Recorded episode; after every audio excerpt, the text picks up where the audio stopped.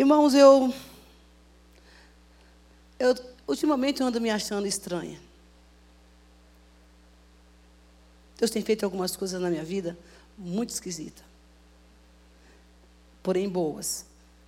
E eu, claro, né, gente? E eu, eu estranho algumas coisas que Deus faz. Porque quando eu olho para dentro de mim, eu identifico que não sou eu. É, como se você fosse outra pessoa. Uma vez, uma vez na minha vida, eu tive uma crise de depressão por três dias, parece, uma semana. E eu me lembro que eu não sabia como que era, o que, que era, eu, eu não sabia o que, que era ser depressivo. E eu acho que a minha depressão estava num grau muito, muito forte. E o tipo de depressão que eu tive foi por um baque que eu tomei violento, me desencadeou um sentimento de desânimo. Eu me procurava e eu não me achava. Eu falava, mas cadê a Isabel? Eu não tinha força para louvar, eu não tinha força para sair, para fazer nada fazia as coisas em casa, de vez em quando, de cada 10, 15 minutos, dava uma crise de choro. Eu não sabia por que eu estava daquele jeito e eu ficava muito incomodada. Mas cadê eu? Cadê eu? Cadê, cadê esse negócio meu que eu não estou achando? Sabe assim, essa coragem, essa energia, essa força. E eu, como as pessoas que têm depressão, que passam por isso, sabem, é um sentimento que te pega e você não sabe muito lidar com ele. E eu, eu fiquei uns dias, uns uma semana mais ou menos, e eu dizia, Deus, por que, que eu estou assim? Onde que está a minha vitalidade, o meu vigor? E eu, por que, que eu não estou conseguindo reagir? Por que, que eu não estou tendo aquela alegria que eu tenho? Por que essa crise de choro de vez em quando? Que dor é essa no meu peito? Eu estava enfrentando um luto. Eu tive uma perda muito repentina de uma pessoa e que me causou um, todo esse sentimento. Até que Deus me disse o que eu tinha. E eu fui tratar. Eu não, não precisei ir no, no, terapeuta, não, no psicólogo. Mas eu quero dizer para você que está aqui essa noite: cada vez que você tiver um sentimento que está fora daquilo que você é, do seu natural, por favor, procure ajuda.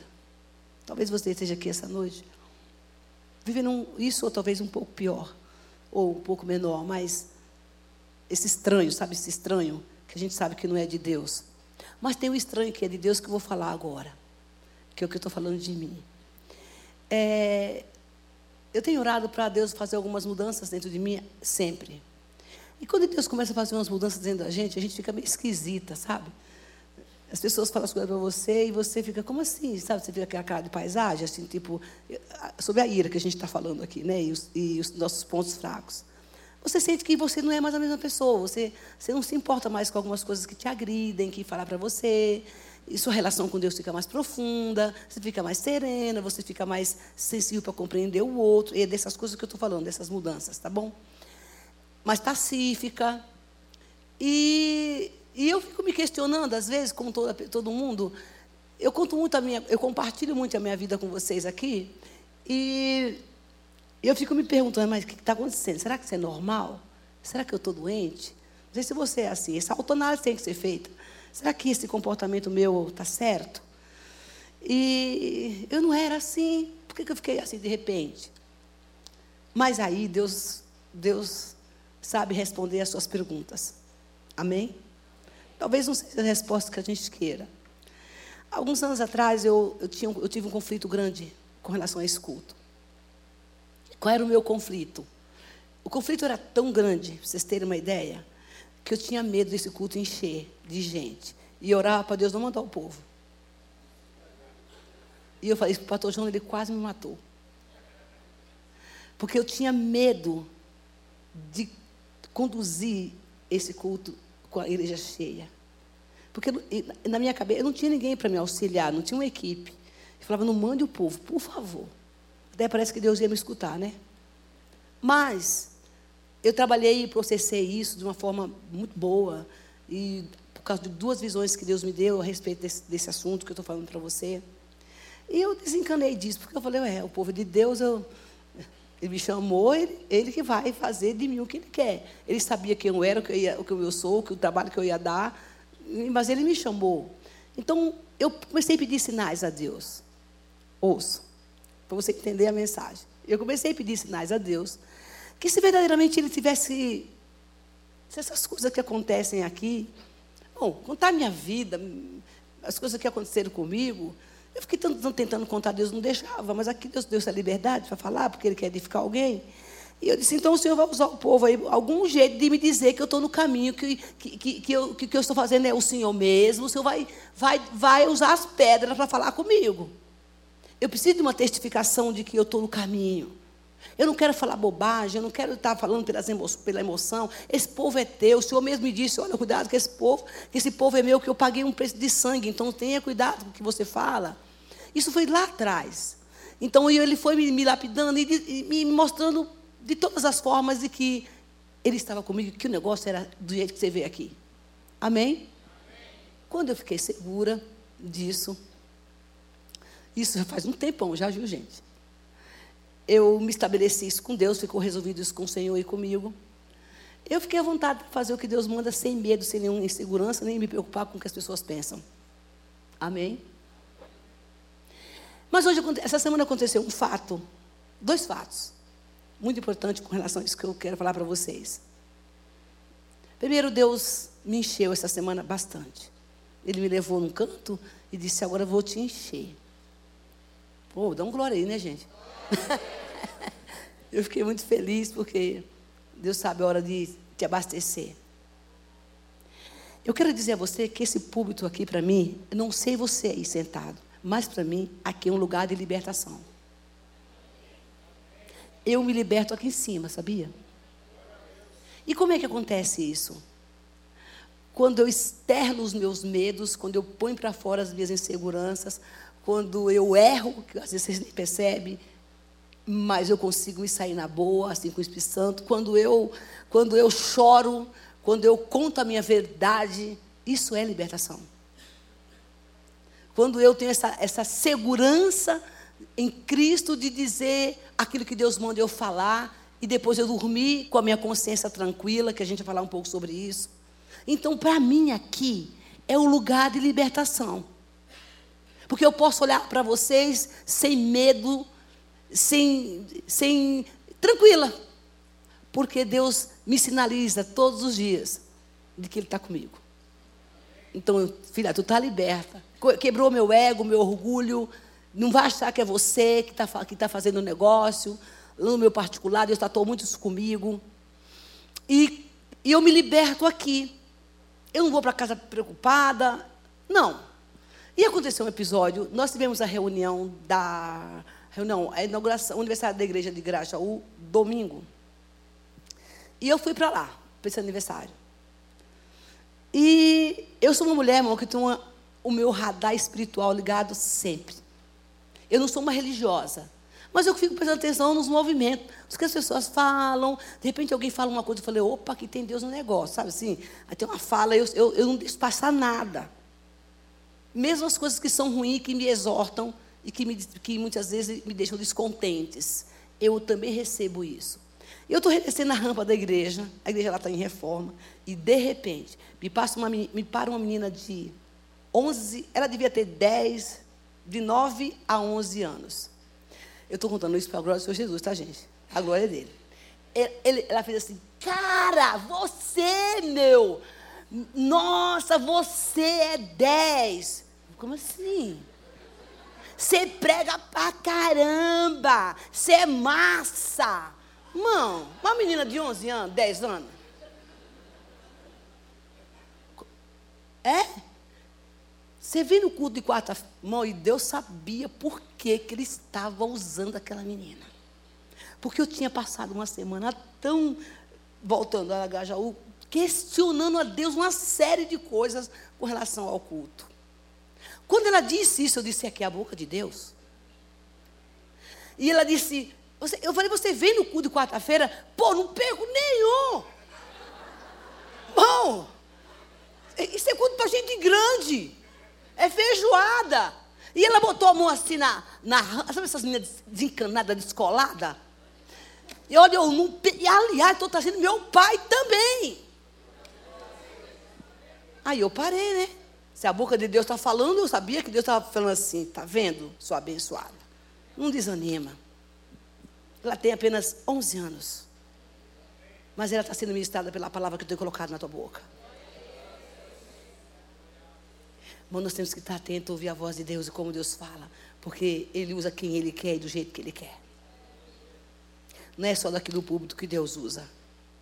E ela, eu nunca vi aquela menina na minha vida. Você é massa.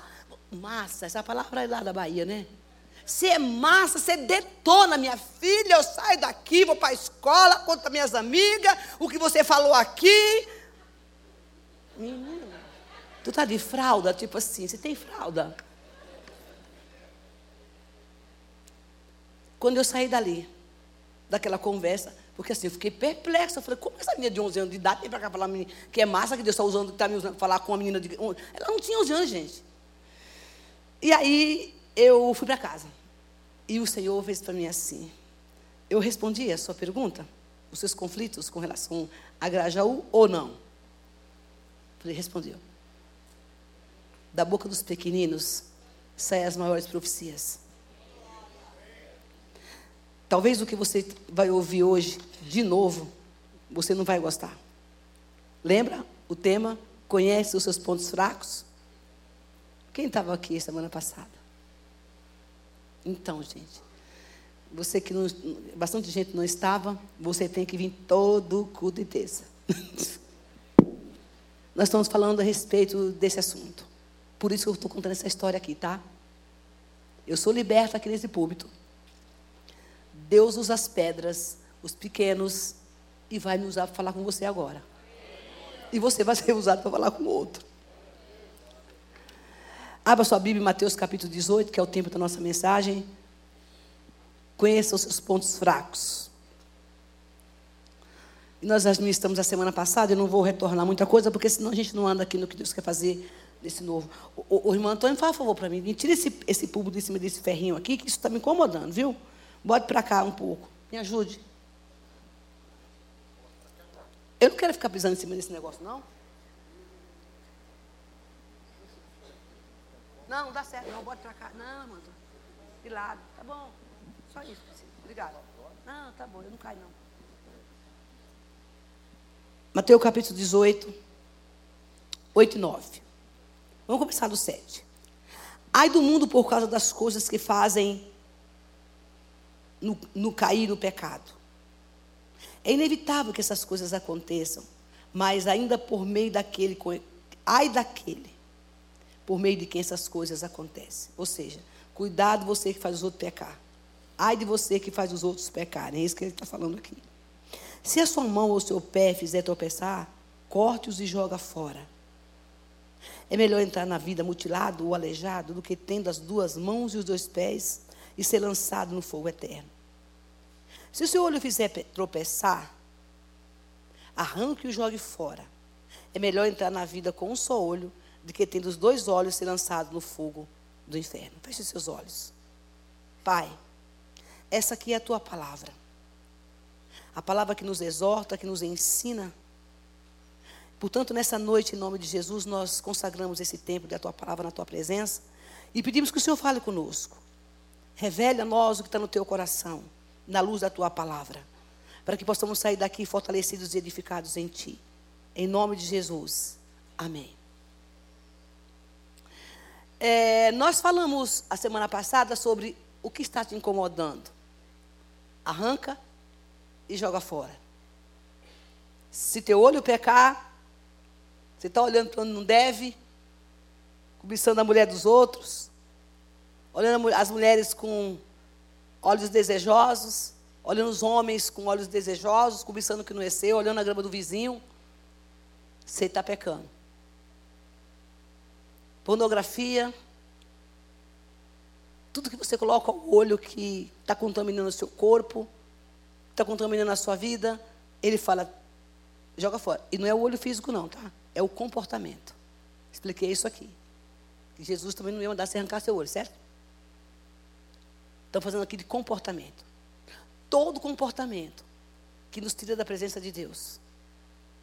que nos faz errar e pecar. Ele fala: corta e lança fora. Falei também aqui: se os teus pés também te escandalizarem, é melhor você tirar os pés e as mãos e entrar no céu sem eles, de que, mutilados, de que entrar com os pés e as mãos em pecado. E ele fala assim, ai, da, no versículo 7, ai daquele. É inevitável essas coisas, mas é daquele, por meio de quem elas acontecem. Eu não quero trazer uma palavra de peso para você, mas está na Bíblia. Jesus nos chama uma santidade. Ele fala assim: escuta, quais são os seus pontos fracos? E a gente não para para pensar a respeito disso.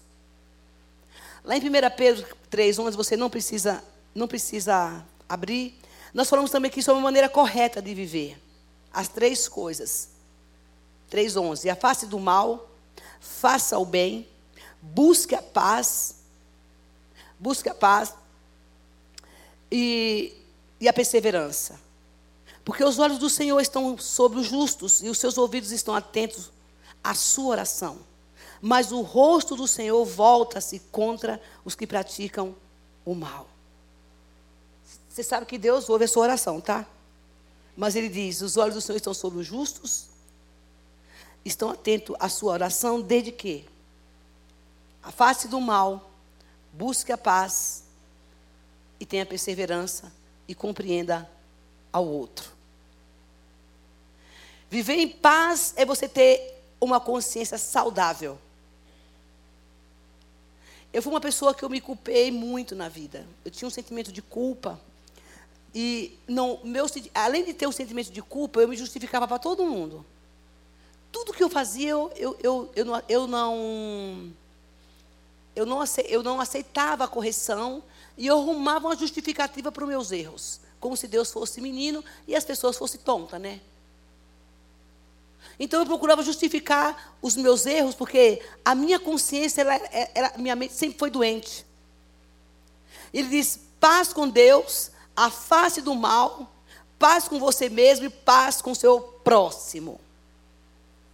Ninguém consegue viver em paz com a sua consciência se você faz o mal ao seu próximo. Abra Romanos capítulo 9.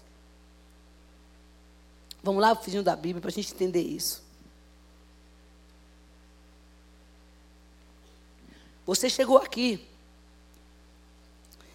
porque Deus te trouxe para ouvir essa palavra. Amém? Versículo 1. Digo a verdade em Cristo e não minto. Minha consciência o confirma no Espírito. Ele está falando, eu sei, e a minha consciência me diz, ao meu espírito, que o que eu estou fazendo é de Deus. Aí Deus usa a menina, lembra? Além da consciência e a confirmação dentro de nós, que as nossas atitudes, os nossos comportamentos é de Deus, Deus confirma também através das pessoas. Amém? Eu não eu, eu me sinto bem, eu, agora estou falando de mim, quando eu sinto que eu estou na direção do Espírito Santo, iluminada pelo Espírito, na direção do Espírito, para fazer as coisas que Deus quer que eu faça. Isso faz toda diferença.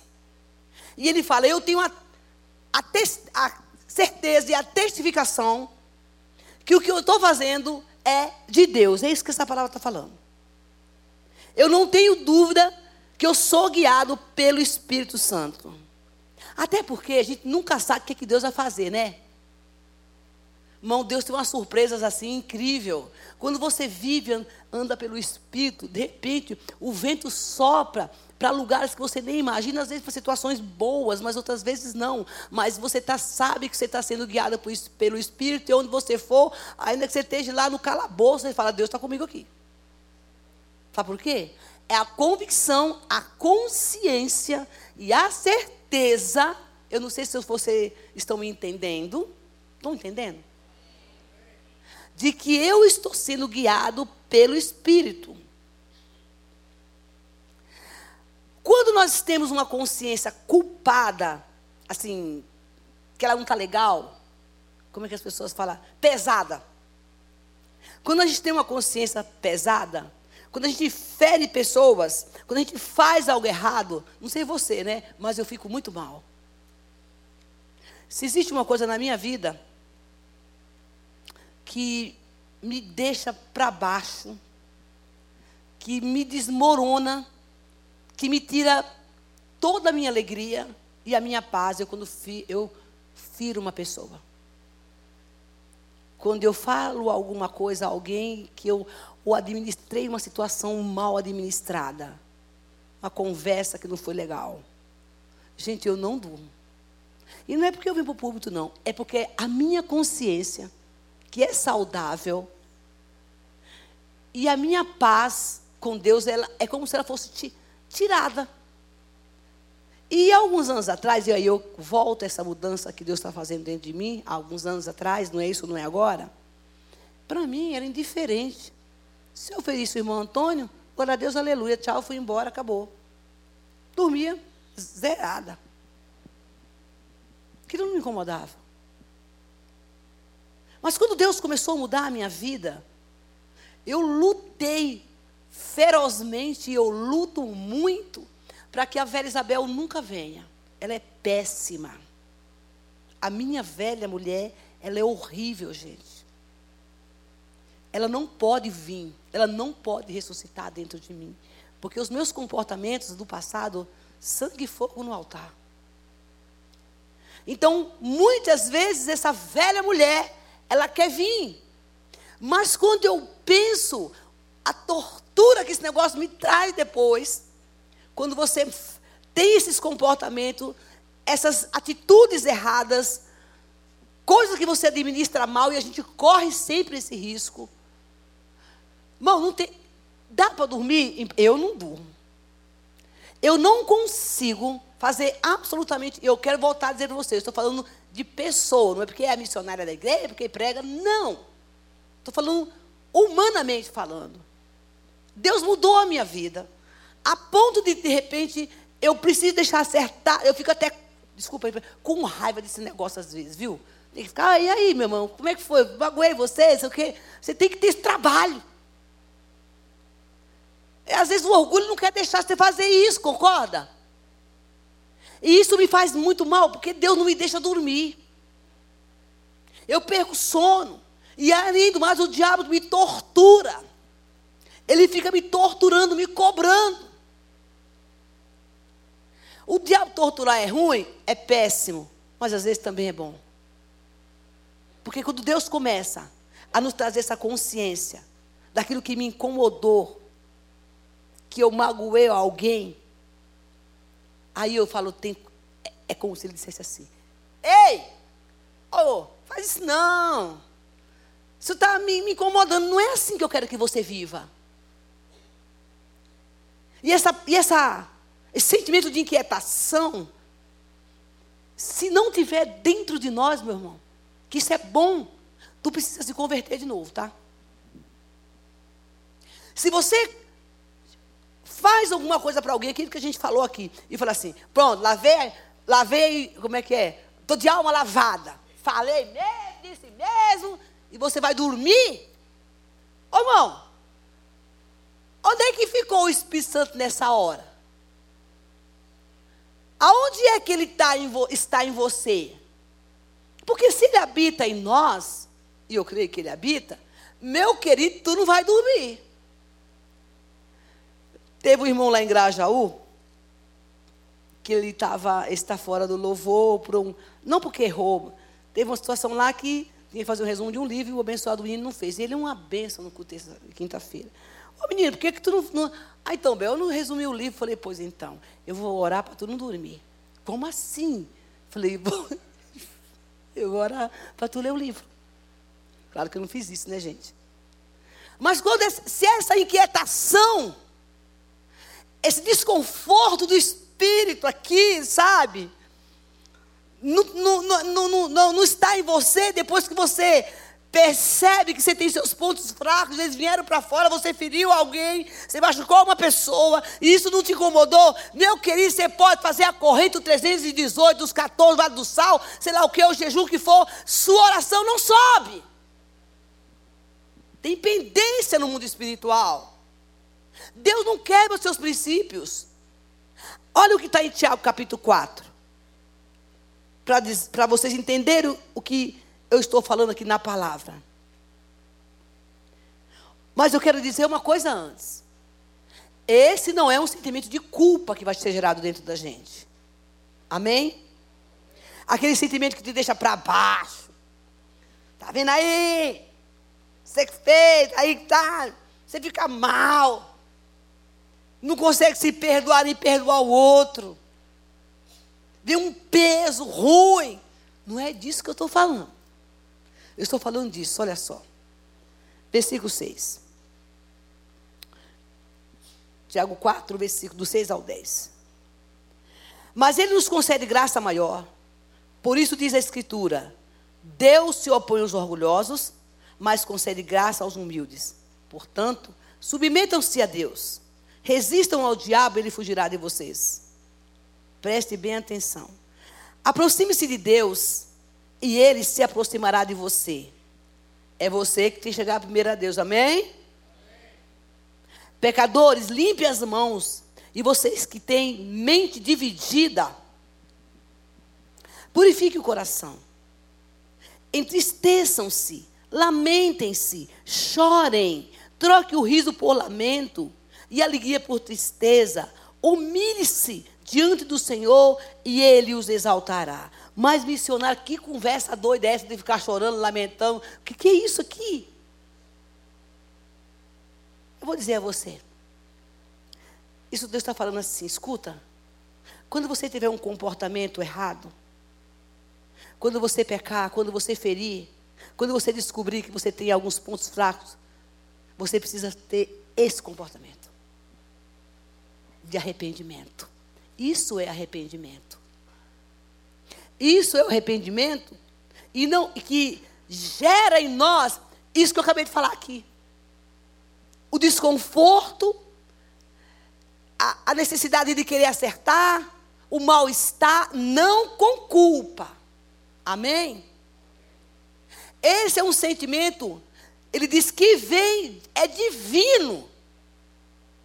É o Espírito Santo que gera em nós esse desconforto, tipo assim, meu filho, que você fez? Sabe, tipo assim? Aí você fala, ah, eu quero nem. Não sei se. Ai, Espírito Santo, por favor, deixa eu dormir agora. Não, você vai dormir, não, meu filho, acorda aí. Você fez uma besteira. E aquilo vai te entristecendo, não aquela tristeza que o diabo coloca no teu coração, para te botar para baixo.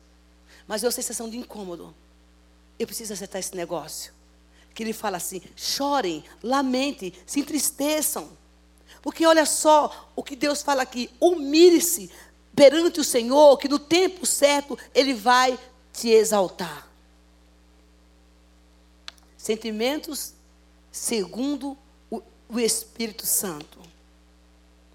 Para que a minha oração seja respondida, ouça e você recebe essa promessa, no tempo certo eu te exalto, tem que ter mudança de comportamento. Quando Deus nos chama para esse quebrantamento, mãe, eu não sei você, mas olha, eu já passei por um negócio desse com Deus. Nossa, gente, dói demais. Quando você tem no coração um sentimento que você, eu, agora eu falo de mim, que você feriu uma pessoa. Eu já contei a história aqui, queridos. Eu fui, fui orar um dia de manhã, toda feliz da vida. Estava assim com Jesus, ó. Achava que estava. Quando eu botei o joelho no chão, Jeová falou: Pera, e eu não vou escutar a tua oração, não. Tem pendência no mundo espiritual. Isso, irmão, uma coisa que tinha acontecido fazia seis meses. Para mim, não tinha acontecido nada. Mas para Deus, sim. Quando eu botei o joelho em terra, que eu comecei a orar, mas veio um, isso aqui, veio um peso no meu coração, tão grande, uma dor. E a pessoa apareceu na minha frente, espiritualmente, na minha mente. E Deus contou a história daquela pessoa para mim. Essa pessoa está magoada com você. Mãe, eu e eu confesso a você que eu, diante de Deus, não me justificando, Ele sabe disso. Que só houve um mal entendido. E esse mal entendido gerou um, um sentimento no coração da pessoa que eu amava, assim. Pessoa muito próxima de mim. Mas eu nem imaginava que eu tinha causado uma dor tão profunda. O diabo fez isso, gente. O diabo levou essa pessoa a interpretar um fato totalmente oposto do que essa pessoa viu e ouviu. E ele disse: levante e vá acertar isso. Enquanto você não colocar isso em ordem, eu não, não tenho como seu coração subir. Se humilhe.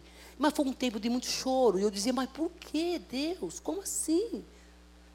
Ele disse: Eu vou te exaltar no momento que você fizer esta, essa situação acertar ela. Amados, em nome de Jesus. Nós estamos falando aqui de fraquezas nossas. Que Deus quer acertar. Amém? Que Deus quer acertar. Aquilo que não agrada ao Senhor. Arrependimento é isso. Isto é um sintoma de arrependimento. O sintoma de arrependimento é quando você, a, a convicção de um arrependimento, de um ato que a gente pratica, é quando é gerado esse sentimento e você não pratica mais o fato. Aí você se arrependeu. Se você começar a cair em reincidência do mesmo fato, você só vai sofrer os verdugos do inimigo. Quando Deus começou a mudar a minha história, e Ele tem mudado na minha vida, algumas áreas da minha vida, os medos, as inseguranças, as explosões, sabe, essa coisa toda. Ele, ele dizia, eu fiz tanto caminho de volta. Sabe o caminho de volta? Não sei se você já fez caminho de volta, eu já fiz vários. Caminho de volta, você já pensou, sabe o que é? é? Aquilo que eu falei não é bem isso. E eu faço isso hoje com, com maior naturalidade. Mas tem coisa que eu não gosto. Eu não gosto. Se eu falar para vocês que eu gosto de fazer tudo que Deus manda, eu, eu obedeço, mas falar tudo. Ah, eu adoro como Deus. Que é isso, meu filho? Você é carne. Você é carne, mas eu obedeço. Então ele fala assim: o verdadeiro arrependimento é isso. Para que a minha oração seja escutada, desculpe, respondida, e ele nos exalta, é, tem, é preciso mudar o comportamento e arrancar aquilo que a gente está falando aqui, cortar e jogar fora esse comportamento. Deus nos perdoa? Perdoa. Mas Ele vai nos incomodar.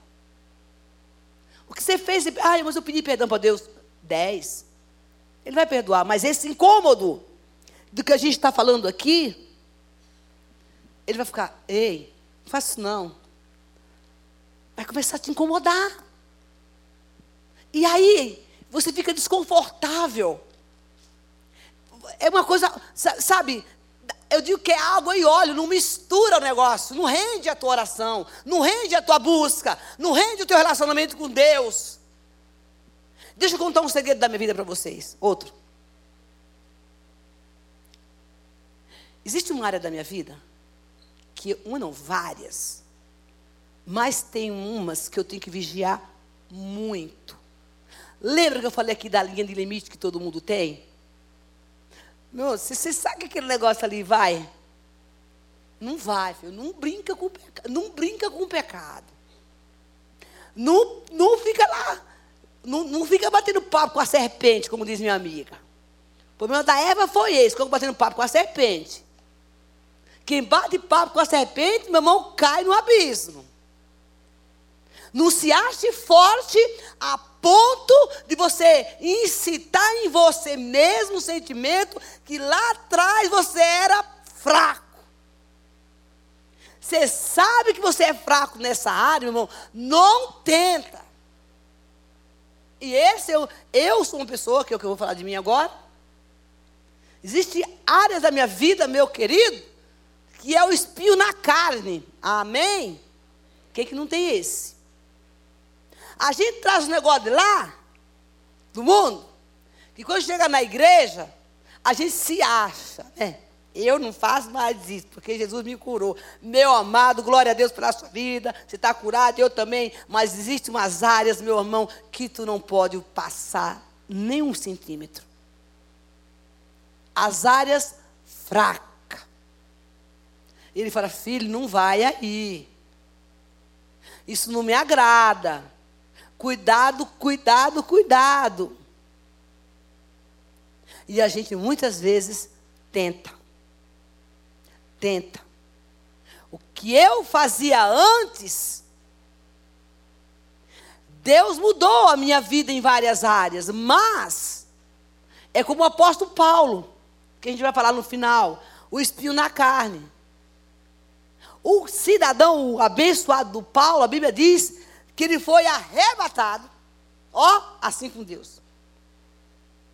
Viu coisas inefáveis, coisas que ele fala que não dá nem para contar. Imagina você, crente, sendo levado para o céu, aí um arrebatamento, e Jesus começa a revelar um negócio profundo para você que você não pode nem contar para ninguém. Você não é assim com Deus? Claro que você está andando com Deus. Deus não arrebata para as pessoas é verdade. Hoje em dia, né? A gente não escuta mais história de que as pessoas foram arrebatadas. Não é o céu, não, tá, gente? É nos sentidos, no sentimento. Você está assim, depois eu te mostrar lugares, sabe essa coisa? Vocês estão entendendo isso ou não? Eu tenho que lembrar que eu estou no povo batista, né? Meio batista, né, irmão Antônio? O que, que, é isso? Não, é tipo assim, deixa eu explicar rapidinho isso. Você está tá dormindo ou você está acordada, e de repente você. E não é, e não é transcendentando, não, sabe? Entrando no zen. É o espírito. E Deus te mostra lugares. Ou você está orando. E Deus leva você um, aos, a algum lugar para te levar. Com um propósito, tá? Isso não é para você ficar vendo flor, nem passarinho, nem anjo. Não. É pra... Não é para você ficar viajando na maionese, não, e achar que você foi, você está em, em zen, em transe, em transe. Não, não, não é isso. Tem um propósito. Amém? E o que aconteceu com esse homem? Ele foi arrebatado, a Bíblia fala. Vamos ler 2 Coríntios capítulo 12. Aí você vai entender do que eu estou falando.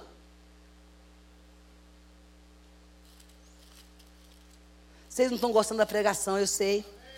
Tá nada, viu? Tá cortando aí no povo, não gosta de ouvir essas coisas, não, mas tem que pregar, né? Para depois você falar que não sabia, né? Versículo 12, capítulo 12, versículo do 1 ao 10. Vamos lá. Vamos entender o que a gente está falando. Ok. okay. É necessário que eu, ele falando, é, é necessário que eu continue gloriar-me nisso. Ainda que eu não ganhe nada com isso, passarei as visões e a revelação do Senhor. Conheço um homem em Cristo que há 14 anos foi arrebatado ao terceiro céu. Olha que negócio lindo. Nossa, eu também queria. Foi no corpo ou fora do corpo, não sei. Ele não sabe explicar, ele só sabe que foi arrebatado. Deus sabe. E, e sei que esse homem, no, se no corpo ou fora do corpo, não sei, mas Deus sabe, foi arrebatado ao paraíso e ouviu coisas indizíveis.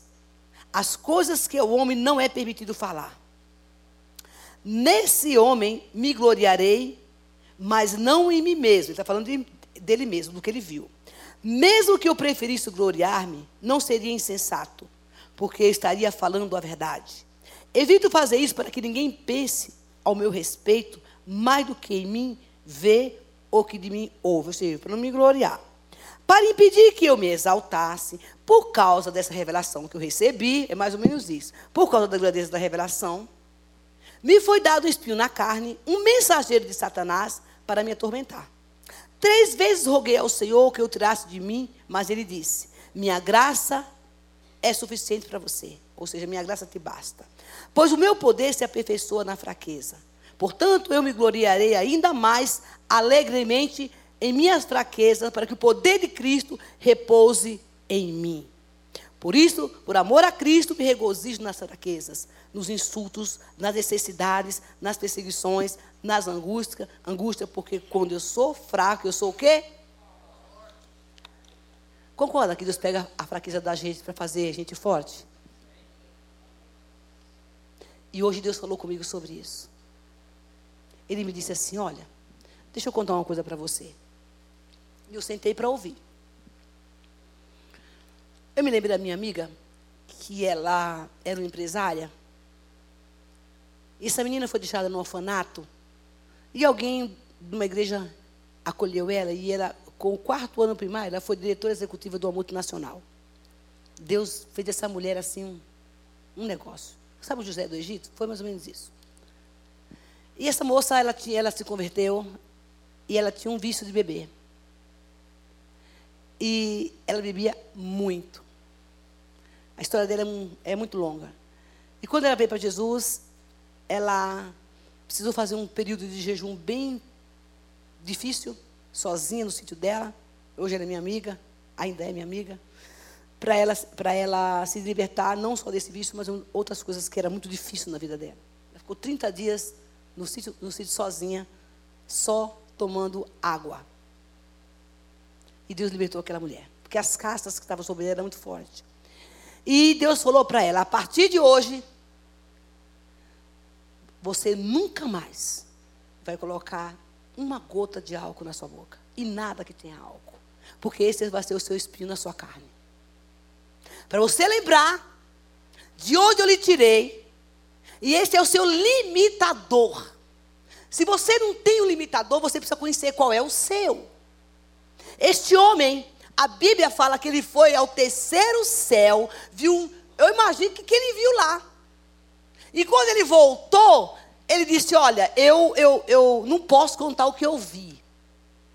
Ele tinha tanta intimidade com Deus, ele tinha tanta presença de Deus, que ele diz: Olha, Deus me colocou um espinho na carne para mim não ficar me vangloriando do que eu vi. Às vezes, Deus faz isso comigo. Eu tenho meu espinho na carne, viu, gente? Eu não tenho, não, eu tenho um bocado de espinho. Que é o meu limitador. Eu sei até onde eu posso ir. E ele fala assim: Deus me colocou isso para eu nunca me vangloriar. Porque numa hora que essa menina, vou falar dela, pensasse em tocar na bebida, ela teria que lembrar da onde Deus tirou ela. Não é assim com a gente? Todas as vezes que você olha na sua vida, que você encontra um ponto fraco, que Deus libertou, tratou já com você. Porque os, esses pontos fracos que eu tenho, e talvez, não sei se você tem, eu tenho, estou falando de mim agora, foram tratados por Deus. Amém? Mas eu não morri. Eu estou viva. O mundo está aí, ó, para oferecer tudo. Então, eu olho para mim hoje e digo, bom, aqui Deus tratou, mas aqui eu tenho que a vigilância ter sete vezes mais dobrada. É o que ele está falando. Mas de vez em quando aquele negócio aparece, o tal do espinho na carne, opa! Eu tenho que entender que Deus está falando, eu já te libertei. Você não tenta de novo, não. Porque eu quero te exaltar. E eu deixei essa marca em você. Tipo, para que você saiba que eu sou teu Deus e eu de onde te tirei. Mas tem gente que não vê assim. Arrisca. Estou liberto mesmo. Vou pegar o capeta pelo chifre. Pode vir, eu mato no peito. Que? Mãe, eu fui para Bahia, fiquei um ano lá. Chegou a festa de São João, festa junina. O que, é que vocês acham? A minha carne. Não, eu não fui não, né, irmão? Misericórdia. Que isso? Irmão, sangue e fogo no altar. Que isso acabou, irmão. A carne teve que morrer. Um trio elétrico na rua. Depois de mais de 20 anos que eu não via um negócio daquele. Um som na rua. Era o meu espinho da carne. Minhas amigas falavam, você não vai? Não, não vou. Mas o que, que, que, você acha? Velha gritava. Eu saí da cidade e fui para um sítio. Tem que sair daqui, gente. Fuja, fuja. Não está dando, corre, faz que nem José. A mulher rasgou a roupa do cara porque queria para a cama com ele. Ele falou: Não vou, não vou para cama com você. Ele catou na roupa do José do Egito, rasgou, ficou com da mão, mas ele ficou peladão, só de cueca, mas eu não vou deitar com você. Quem tem ouvido de ouvir, ouça o que o Espírito diz à igreja. Ele diz: a minha comunhão com Deus está acima de tudo isso. O preço que se paga para ter uma relação de intimidade com o Senhor é muito alto, gente. Renunciar. Deus está procurando gente, crente, que queira se esvaziar. Está procurando gente que reconheça que é fraco. Ele diz: O meu poder se aperfeiçoa aí, porque você vai lembrar que eu vou te libertar. Você está liberto, mas você não pode sair desse limite. É isso que ele está falando. Você está no céu, Paulo. Você viu a glória, você viu o poder, mas não se ache, não, viu, filho de Deus? Cuidado. Satanás está procurando quem tragar, mas Deus está procurando homens e mulheres que queiram pagar esse preço que é difícil. Não é, não é a gente que faz isso. Quem consegue, pelo amor de Deus, mas é Ele. Eu estou com vontade, mas eu não vou. Forrozão lá comendo na cidade. Nossa, Jesus falou: saia daqui, se esconde. Faz que nem Elias, entra na caverna, vai para o mato, aí vai, vai fazer alguma coisa fora, porque eu achava que eu estava liberta. E eu não estava. Eu podia cair naquele negócio, gente? Eu não. E o escândalo. Era o espinho da minha cara naquela época. A festa junina em caldeirão grande, forró comendo, e eu tinha que ficar, matar a minha carne. E Deus está falando isso. Você precisa receber de Deus esse poder, porque Ele vai aperfeiçoar você. E, essa, e esse espinho que a gente tem, não te dá o direito de desafiar a ninguém e nem o inferno. Não confie na força do seu braço. Irmão, amigo meu, saiu da, de casa para ir, vou evangelizar na Praça da Sé. Um homem de Deus, gente. Um homem de Deus. E começou a levar o violão dele para evangelizar na Praça da Sé. E lá, ele conheceu uma prostituta. Desviada do evangelho. E ele começou, ele começou a evangelizar a menina. Casado, pai de dois filhos. E ele dizia: Não, eu estou ali evangelizando. Satanás demorou três meses. Preparou um laço para aquele homem. A última vez que eu encontrei aquele homem de Deus, usadíssimo pelo Senhor, foi no metrô. Destruído. Ele não podia estar ali. Ele tinha um problema na área da sexualidade dele. Ele não tinha força para enfrentar aquilo, aquilo ali. E nem deveria. Ele sabia que ele tinha um limitador. Eu estou mudando a mensagem, tá? Alguém tem que ouvir esse negócio aqui. Vou começar por mim. Ele tinha um limitador. Ele não respeitou isso. Ele achava que ele podia fazer isso. Mão está cheia de crente desafiando o inferno aí e ficando lá e ficando lá. Hoje, deixa eu falar uma coisa para você, eu posso entrar em qualquer balada. Não me abala mais. Não, porque eu passei por, mas eu não vou para uma balada por causa disso, tá? Vou ficar aqui, eu vou, eu vou ficar aqui na balada porque Jesus me libertou. Eu? O lugar não é de Deus, o território não é de Deus. A não ser que eu vou evangelizar, e eu vou. Entre de boa. Se tu espera só a hora de dar o bote. Para falar de Jesus para alguém. Não vá. Aonde você sabe que é uma zona de perigo para você. Não é que a gente. É, às vezes a gente não é nem pecado, é porque a gente, a gente não pode. O outro até pode, o outro crente vai lá na boa, tira de letra. Mas esse espinho na carne, essa zona de perigo, não ultrapasse. Não ultrapasse. Deus está falando aqui essa noite. Porque ele diz: o homem viu a glória, ele andava com Deus, estava cheio de Deus. Mas Deus falou assim: para você não ficar contando para todo mundo que você viu, para você não achar que você é o profetaço, que você é o ungidão de Deus, que você é o cara da libertação, que você é o cara da revelação, que você é o cara que estudou o, PHD da Bíblia. Eu vou deixar claro para você aqui um, um tequinho aqui para você saber quem você era. E você não ultrapasse isso. Ele podia ter feito isso. Mas ele disse, o Senhor disse, por favor, Deus, tire isso de mim. Eu já pedi tanto para Deus isso. Por que, que o Senhor não arranca esse troço de mim logo? Minha graça te basta. Porque o meu poder vai te aperfeiçoar exatamente aí onde você está, com esse negócio ruim.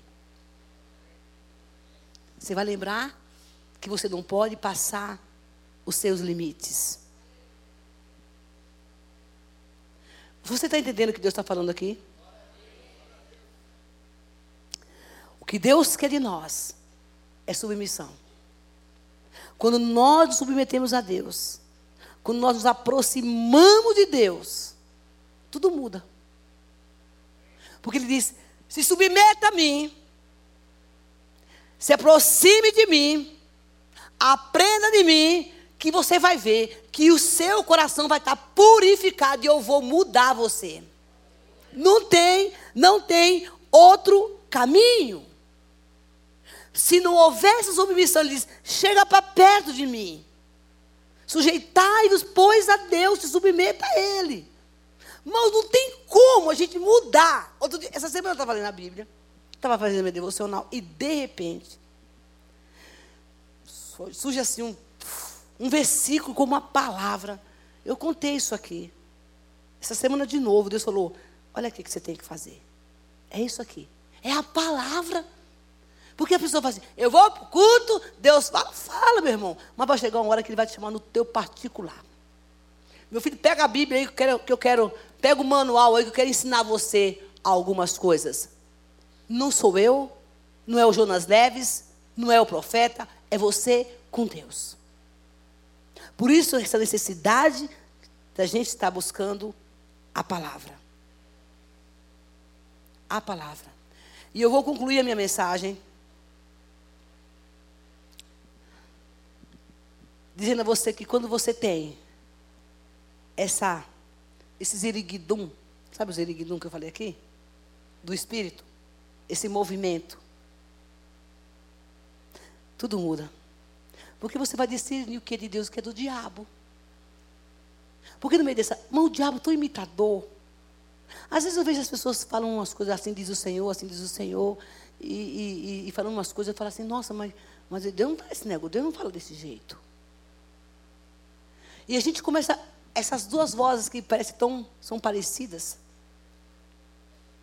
E quando você está num conflito de alma, que você quer uma decisão, sabe qual é a nossa tendência, gente?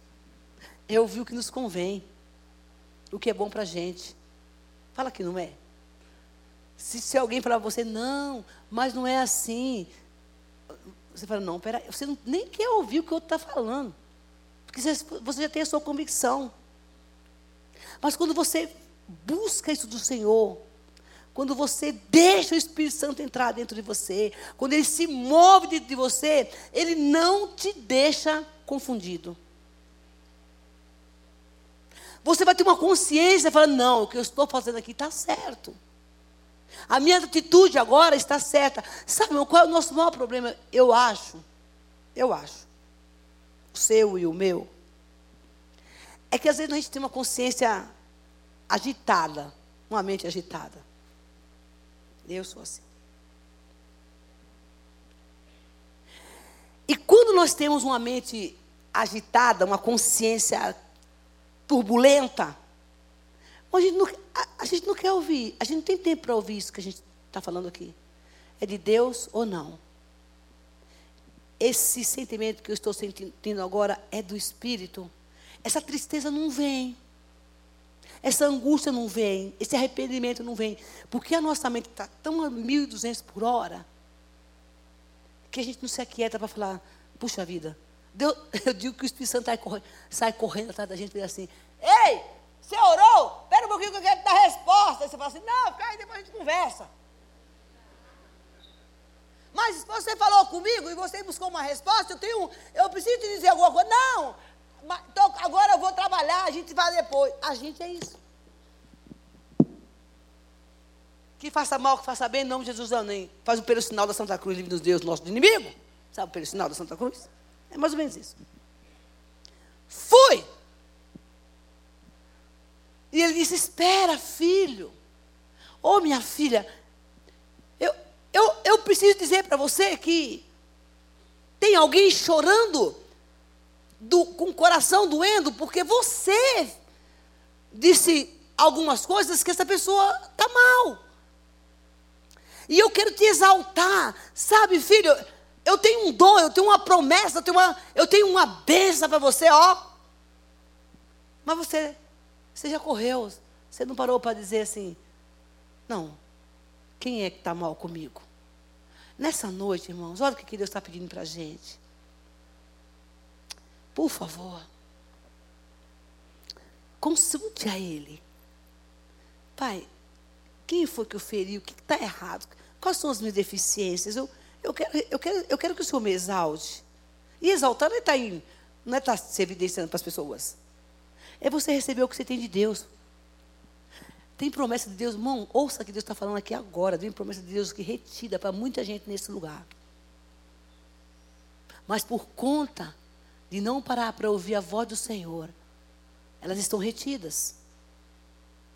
Outra coisa, não confunda, confunda remorso com arrependimento, ou dois sintomas que são parecidos. Você chora, chora, chora, pede perdão para Deus, aquele negócio todo. E daqui a pouco, nossa, tá certo. Deus vai te perdoar. Mas o acerto tem que fazer. Eu era uma pessoa muito emotiva. Muito na questão do perdão. Eu chorava. Eu estava convicta de que eu, que eu já tinha me acertado com Deus. Assim, que estava tudo de novo. E um dia Deus me deu uma visão. Agora me lembrei disso. Ele me deu uma visão que ele me tirava, ouça, de um abismo. Ele me tirava de uma. Eu estava em cima de uma pedra, eu ia cair lá embaixo. Ele vinha, pegava na minha mão, me tirava e me levava para um lugar seguro. Mas depois eu me via de novo, descendo o lugar e voltando para o mesmo abismo que ele havia me tirado. E o Senhor me disse: se você não vigiar, e vou deixar você cair nesse abismo. Porque você está, eu faço, eu perdoo, e você vai lá e faz tudo de novo. Eu disse, não, eu não quero cair nesse abismo. E o diabo lá só esperando a hora para me empurrar. Porque é assim que ele faz. Então, quando há esse arrependimento verdadeiro, esse negócio que incomoda, você não faz mais, você não consegue fazer mais o errado. Eu gostaria que você saísse daqui enfrentando a sua fraqueza. Eu não quero mais esse troço na minha vida. Isso está retardando o meu ministério. Está retardando a minha bênção. Eu estou em reincidência constantemente. Eu, eu quero deixar isso na cruz. Cadê o pessoal do louvor? Já pode subir, por favor. Arranque e jogue fora. A culpa não vai te libertar. O que liberta é a mudança de comportamento. Irmão, já falei aqui a semana passada e digo de novo. Eu aprendi isso. Tudo aquilo que você sabe que é pecado, que é errado e você pratica, você peca. Está errado, mas eu estou fazendo. Você pode vir um 500 cultos que você quiser, meu filho. O que Deus está pedindo aqui não é sacrifício, é mudança de comportamento. Dura coisa é você estar tá com esse negócio aqui, ó. O tempo todo, sem dormir direito. Sabe? E quando Deus me, me fez naquele dia eu levantar do chão e procurar aquela pessoa que eu tinha ferido, você acha que ela queria falar comigo? Não queria nada, irmão. Ela não queria nem atender o telefone. E eu insistindo. Meu coração estava dilacerado. Eu tinha uma angústia tão grande em mim que parecia que eu tinha cometido um pecado gravíssimo.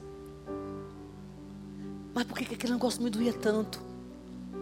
A pessoa não queria me atender. E eu mandava mensagem, por favor, por favor. Eu orei, falei, Espírito Santo, eu estou fazendo aqui minha parte, mas esse, ser humano não quer falar comigo. Agora a parte do Senhor. O Senhor pode mandar mensagem que essa pessoa vai lhe atender. E eu o convidei para uma conversa. Ela disse: Não, eu com você não quero falar. Você fala daí, eu escuto daqui. Deus falou: É cara a cara. Olho no olho. Ai, que situação ruim. Mas eu fui. Era uma pessoa que eu amava muito. E amo até hoje. Alguém muito especial para mim. E eu fui. Vocês não têm ideia o que eu escutei. E eu vi. Chorei, chorei, chorei. Eu disse: Não, não foi isso que você entende, que eu fiz. Você entendeu errado. E você tem que tentar convencer o outro. Você não vai convencer se a pessoa não quiser perdoar. Mas Deus me curou aquele dia. E curou essa pessoa também. Nessa noite o Espírito Santo está nos chamando. Para que nós possamos olhar essas áreas fracas da nossa vida. Porque Ele quer, ele quer ajeitar o negócio. Ele quer consertar. Porque Ele sabe que você nem eu consegue. Mas se nós abrirmos nosso coração e nos arrependermos verdadeiramente, não chorar de remorso, mas chorar dizendo assim: eu, eu, eu, eu não estou aguentando mais isso, eu quero mudar. E não vai cair em reincidência várias vezes. Porque confessar pecado, você confessa e Deus perdoa. Mas o arrependimento é outra história. Você quer fazer isso agora? Você quer confessar ao Senhor? Você quer, você quer deixar esse negócio no altar? Não? Coloque-se de pé. Preste atenção. Deus é simples. Nós não vamos poder ser religiosos essa noite. Essa oportunidade que Deus está nos dando para dizer arranca e joga fora. Eu falei a semana passada que Jesus vai voltar. E nós vamos estar cara a cara com Ele. E essa mensagem conta.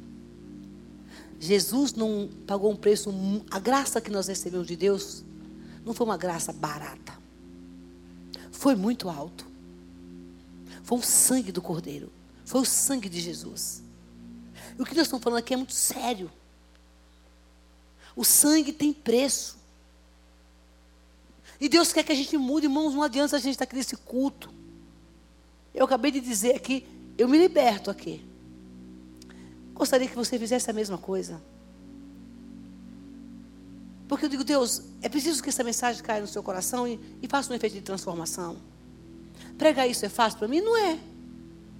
Eu queria pregar aqui prosperidade, bênção, né? Que você vai casar, que você vai ter um marido rico, sei lá o que que você queria escutar.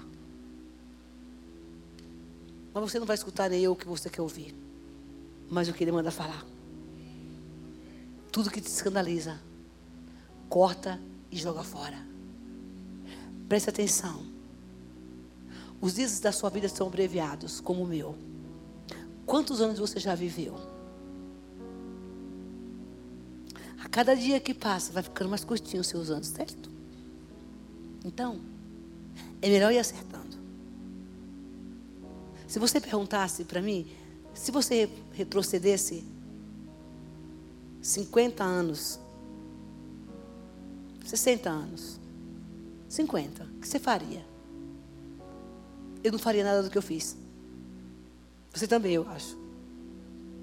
Eu queria ter tido conhecido Jesus antes. Mas a nossa história de passado nos dá o parâmetro para a gente não viver mais ela e viver o presente. Só isso. Quem tem ouvido de ouvir, ouça o que o Espírito diz à igreja. Esse é o tempo da mudança. Você não vai mais ter 15 anos, nem 20. Pelo menos para alguns aqui. Eu não vou ter mais 40. Foi a melhor fase da minha vida, foi dos meus 30. Eu falo mundana, né? Dos 30 para os 40, eu fui amadurecendo. Uma, uma fase boa para você ir se aperfeiçoando. Mas, a cada dia que eu vivo, eu vivo a intensidade que Deus tem para mim.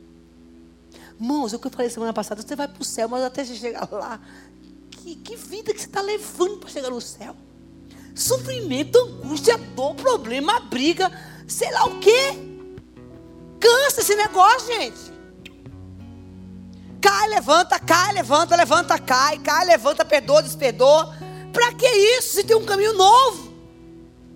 Eu decidi, igreja, eu decidi alguns anos atrás, ser feliz. Se você perguntar, você feliz? Eu sou muito feliz. Com todos os problemas, eu sou feliz. Porque a felicidade da vida não consiste em ter ou não ter. Consiste em amar a Cristo. A ter um coração puro e limpo. Você pode estar devendo, sei lá o que, aí por mundo todo. Mas você está bem com Deus, meu filho. Você paga a dívida. Você está limpo no céu, ó. Sua fichinha está branca lá no céu. E se pingou o negócio, vai lá para a cruz e apaga, deixa branco de novo. Tem cruz para você conversar pecado. Tem lugar de conserto. Tem lugar de mudança. É a cruz. Ele disse: se arrependa. Por que, irmão? Que nós temos como filho do Deus vivo, do Deus Altíssimo, que pagou um preço por nós, viver tanta amargura e tanta angústia, gente. Passa por ela e sai logo. Você vai passar pelo negócio. Diga, eu quero passar rápido isso. Como dizia meu irmão, meu amigo, já que vai fazer, já faz o negócio logo, Jeová. Se você aguentar, claro. Deixa Deus fazer logo. Porque tem ministério para você. Tem bênção para você. Tem saúde emocional para você. Tem alegria. Você precisa aprender a viver essa alegria que Deus tem para nossas vidas, gente. Nós não somos 24 horas espirituais, não. Mas ninguém consegue viver alegre, ter paz com a consciência doente. Não, não tem como. Eu espero, em nome de Jesus, foi o que eu orei essa semana, que o Espírito Santo constranja seu coração. Eu estava no Bradesco, ontem, acho que foi. E de repente eu vejo uma mulher lá de dentro, uma gerente. É, missionária, a mulher saiu. Ela disse: Eu não posso nos cultos de terça-feira. Ouçam isso. Eu não posso nos cultos de terça-feira, mas eu estou ouvindo os cultos. Ela disse assim para mim: Essa semana foi uma semana difícil, mas eu ouvi a pregação sobre a ira e a pacificação. E ela disse: Eu precisei ouvir aquilo várias vezes, não ia explodir aqui dentro. E aquela mensagem me deu sustentação para que eu não colocasse ira para fora. Isso é conversão, gente. Isso é mudança de vida. O, diabo vai vir uma, duas. Você acha que ele desiste? Ele não desiste na primeira, viu, gente? Ele, ele é insistente. A gente não é, mas ele é. Ele vai vir a segunda. Quando eu, quando eu entendi isso, quando eu, eu entendi isso no meu espírito, que ele vinha a primeira vez, eu vencia. Aí eu achava, oh, já ganhei essa. Que nada. Ele vai voltar de novo. Com a mesma conversa. Ou a estratégia diferente. Falei, aí, aqui não deu. É, eu caiu na minha mão um livro. Eu não vou falar não. De repente você vai comprar e se perde aí nessa leitura e vai falar, ah, a missionária mandou. E ele fala a respeito de algumas estratégias que o diabo tem para acabar com os crentes. Ele conta assim: Olha, está vendo aquela senhora lá que está orando? É isso aqui. Confunde a oração dela. Isso é o secretário dele mandando a ordem, tá? Confunde a oração dela. E é exatamente assim que o diabo funciona. Coloca a palavra na boca dela que não é oração. Deixa ela ficar bem emocionada para achar que está orando no Espírito. Eu conheço também isso. Dá um sono nela aí, para que ela durma em cima da Bíblia. Quem nunca viveu isso aqui? Cria uma confusão aí no dia dela para ela, ela nem fazer a devocional. Manda um funcionário ligar, dá dor de barriga, faz qualquer coisa para ela não pegar na Bíblia. E olha, e faz ela ficar bastante cansada durante o dia. Para quando chegar à noite, ela não ter força para orar. Eu estou falando para alguém aqui? Acho que não, né? É isso que ele faz. O, bota o telefone para tocar aí, não sei que hora, de madrugada, para perder o sono. Porque aí ela vai acordar pela manhã e ela não vai ler a Bíblia. Ela vai ficar com preguiça. Dá um sono quando ela pegar na palavra. Sabe aquele cliente que vai lá para a igreja? Quando ele chegar lá, enquanto tiver. é o que está no livro, tá? Quando tiver pregação, faz com que ele fique pensando como é que ele vai pagar a conta de luz, a conta de água, a conta de Faz com que ele mude o pensamento dele. Deixa ele no culto bem preocupado. para que ele não ouça a palavra. Irmão, quando eu era convertido, toda vez que eu chegava na igreja, eu amava o louvor, mas quando eu chegava, eu dormia no banco assim que eu roncava. Palavra, não palavra? Me perguntasse que o pastor pregou, os cão penduravam em cima de mim e não deixavam ouvir a palavra. Muitas vezes me aconteceu isso. Eu sou uma mulher que eu sei que um dos pontos fracos meus, eu não posso, de forma alguma, ficar sem ler a palavra e sem orar um dia. Porque a minha carne adora não orar, não querer orar nem ler a palavra. Eu estou confessando um pecado aqui. Então, se eu sei que esse é o meu limitador, e que eu não posso ficar sem orar, e olha, irmão, eu, eu hoje oro menos do que orava antes. Eu era uma mulher assim que eu, eu entrava para o quarto de guerra, eu. É que São Paulo tudo muda às vezes, né? Era duas horas na perrenha lá, ó. Duas, três horas. Então, eu sei que eu não posso ficar sem ler a palavra, porque, de orar, porque eu sei, e, e assim, quando se porventura acontece um negócio desse, Jeová já fala: Ei, os bichos estão tá aí rodando, que esperta. Irmãos, Deus nos instrui o caminho que a gente deve seguir. Então, pela manhã, eu já me conheço. Eu tenho que sair da cama, eu não oro em cama. Eu tenho meu sofazinho lá que eu sento, botar minha Bíblia, lá meu livro de devocional. É lá o meu lugar do meu encontro com Deus. Porque eu entro, não tenho hora para sair. Por isso que já não trabalha tarde, nossos pobreiros, nós temos a graça de ficar em casa pela manhã. Para se fortalecer, para buscar Deus. Não é para ficar vendo televisão. Para buscar o Senhor e fazer as coisas que tem que fazer. Como é que eu vou inventar um negócio desse mundo desse? Irmão, não, não saia de casa, pelo amor de Deus, sem orar. Em nome de Jesus. Ouça o que Deus está falando. Num tempo como está hoje, numa cidade como essa, pelo poder do nome de Jesus Cristo, não saia de casa sem se revestir da palavra e da oração.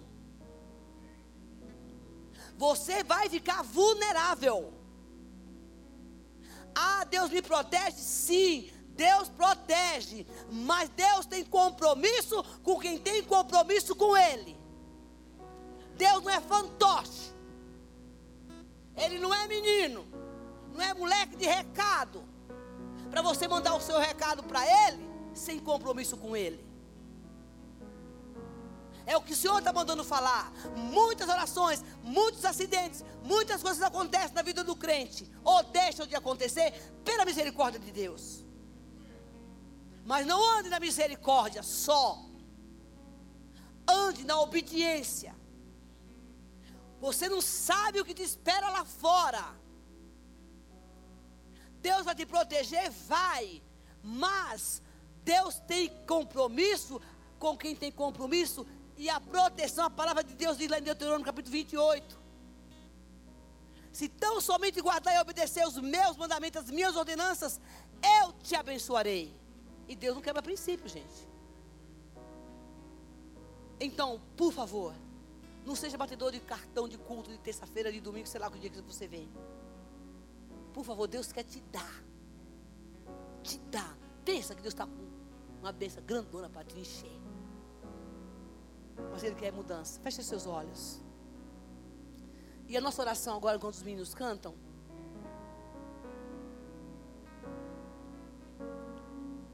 É você colocar suas fraquezas diante de Deus agora